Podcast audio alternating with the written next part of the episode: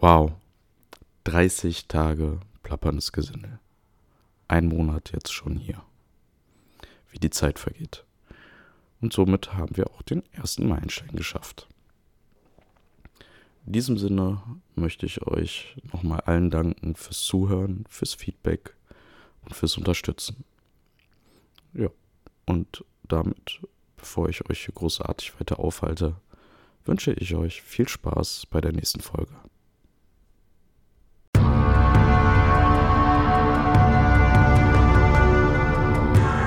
Plapperndes Gesindel, dein Podcast über germanisch-nordische Mythologie.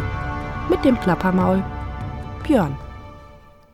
Seid gegrüßt, liebe Reisenden, und willkommen zu einer weiteren Folge. In dieser beginnen wir im wahrsten Sinne des Wortes mit der Manneskraft. Oder besser gesagt mit dem Gott, der sie am meisten widerspiegelt. Mit Frey. Frey ist der höchste der Warnen und bei uns neben Thor einer der beliebtesten Götter. Er ist quasi der Fruchtbarkeitsgott. Egal, ob wir hier von den Menschen, Tieren oder Pflanzen sprechen. Frey wird oft Gott der Welten genannt. Sein Name bedeutet übersetzt Herrscher oder Herr. Weitere Namen sind Frö, Ing oder Freyr. Er herrscht über Regen, Sonne, Korn und, wie schon angesprochen, die Fruchtbarkeit. Die meisten Symbole, Zeichnungen oder Figuren zeigen ihn mit einem extrem großen Phallus. Also quasi ein Ebenbild von mir. Neben diesen außergewöhnlichen Attributen herrscht Frey auch über Reichtum und Frieden. Über seine Schwester Freya sprachen wir ja bereits. Und ich finde, anhand ihrer Attribute kann man sehr gut sehen, dass sie miteinander verwandt sind. Ein Link zu der Folge über sie findet ihr in den Show Notes. Die Eltern der beiden sind der Meeresgott Njörd und Skadi, die Tochter des Riesen Thiazi. Zu den beiden kommen wir aber später noch. Frey besitzt sowie alle Götter magische Gegenstände. Das ist zum einen sein Schwert, Miming, das von selbst kämpft. Dann sein Schiff Skidblatnir, was aus feinen Holzstücken zusammengesetzt bedeutet. Natürlich haben die Zwerge diese magischen Gegenstände erschaffen. Sein Schiff kann er zusammenfalten und einen Beutel packen. Außerdem passen alle Asen und ihre Waffen auf das Schiff. Und das Geilste, es kann zu Wasser und auf Land fahren. Frey besitzt, so wie Freya, ein Kampfschwein. Wildschweine symbolisieren in der skandinavischen Kultur übrigens Stärke und Fruchtbarkeit. Was natürlich perfekt zu ihm passt. Sein Wildschwein heißt übrigens Gullenburst. Und es hat goldenes Haar. Außerdem teilt er sich ein Pferd mit seiner Schwester. Blottuk Hoover. Wusstet ihr, dass am letzten Tag des Jahres ein Eber zu Ehren von Frey ins Haus geholt wurde und die hochrangigsten Krieger auf die Borsten ein Eid schworen? Ich vermute mal, dass sie es danach auch opferten. Für Frey und natürlich für ihre Mägen. Frey lebt übrigens bei den Lichtalben in Alfheim. Vielleicht erinnert ihr euch. Die Lichtalben sind die hübschen Zwerge. Naja, eigentlich gehört ihm sogar Alfheim. Ihm wurde es geschenkt, als er seinen ersten Zahn verlor. Ydalia heißt es, wo Ulla hat den Saal sich erbaut. Alfheim gaben dem Freyr die Götter. Im Anfang der Zeiten als Zahngebinde. So steht es im Grimnismal, Strophe 5. Frey hat drei Diener. Bückvir, Bela und Skirni. Gerade der dritte Diener, Skirnir, spielt eine sehr große Rolle. Zum einen, weil er nur durch ihn Frey seine angebetete Gerda heiraten konnte. Die zwei bekamen übrigens einen Sohn, Fjölnir. Und zum anderen war er der Überbringer des Schwertes von Frey an die Riesen und hatte so keine Chance in der letzten Schlacht gegen Surd. Doch wie so mal haben wir uns diese Geschichte für eine andere Folge aufgehoben. Was übrigens noch nice to know ist, nach der Saga Heimskringla ist Frey Gott der Schweden und der Schwedenkönige. Irgendwie Freyr wurde er da genannt.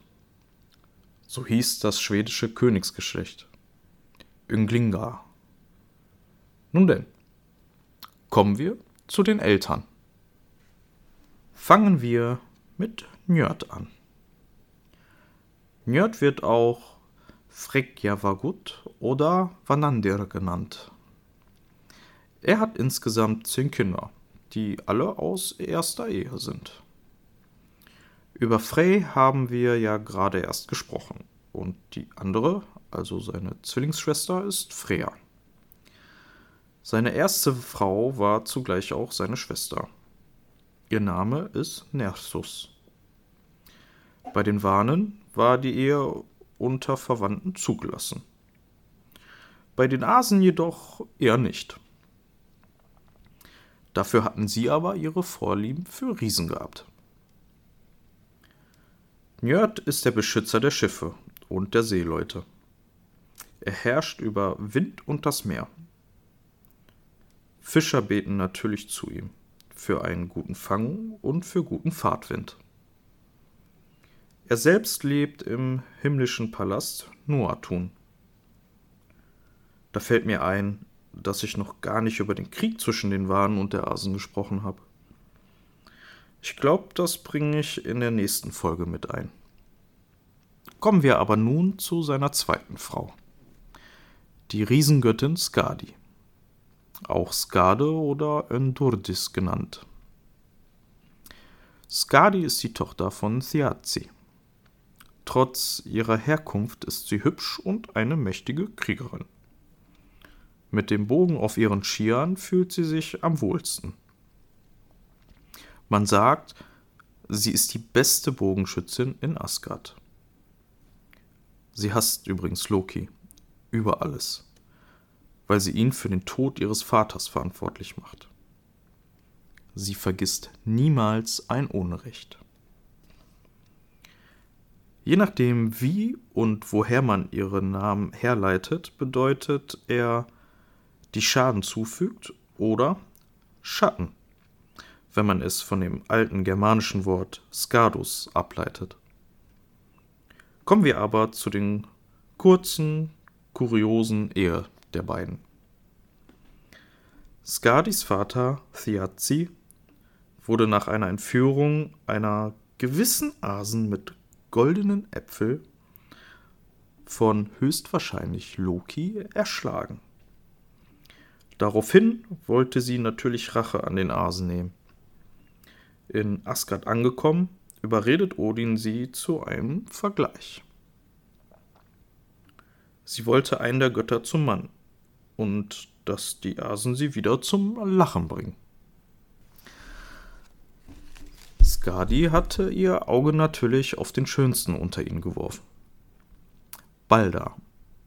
Doch Odin wollte seinen Lieblingssohn nicht einfach so hergeben und überlegte sich eine List. Er stellte ihr die Bedingung, dass sie nicht einfach frei wählen durfte, sondern sollte einen der Götter anhand ihrer Füße aussuchen. Falls sie Baldas Füße erkennen würde, sollte er ihr gehören. Alle Single-Männer aus Asgard stellten sich also hinter einen Vorhang und nur die Füße waren zu sehen. Sie entschied sich dann nachher für die schönsten Beine, in der Hoffnung, dass sie zu Balder gehören. Als der Vorhang dann fiel, waren die Beine die des Meeresgottes Njörd. Zum Lachen brachte sie Loki. Er bund seine Eier an den Bart einer Ziege. Und ich meine hier nicht die Eier von Hühnern. Wer kann bei diesem Anblick nicht loslachen? Als Versöhnungsgeste warf Odin Thiazis Augen in den Himmel und verwandelte sie in Sterne. Nun aber zur kurzen Ehe der beiden. Njörd hatte keinen Bock auf Schnee, Berge und Wolfsgeheul. Und Skadi nicht auf Meeresrauschen und Möwengeschrei. Je nach Überlieferung wird erzählt, dass Frey und Freya ihre Kinder sind. Nach Njörd soll sie auch Ull geheiratet und später auch mit Odin weitere Kinder gezeugt haben. Was mal wieder typisch Odin ist. Eines der Kinder soll Sammin gewesen sein. Das war der erste König Norwegens. Und wer weiß, vielleicht stammst auch du von den Göttern ab oder einer der Könige. Könnt ihr mal unter dem letzten Post schreiben, ob jemand von euch schon mal Ahnforschung betrieben hat. An diesem Punkt beenden wir nun auch die Folge. Wie immer bedanke ich mich fürs Zuhören und vergesst nicht, mich auf Spotify und Instagram zu abonnieren. Bis zur nächsten Folge. Plapperndes Gesinde.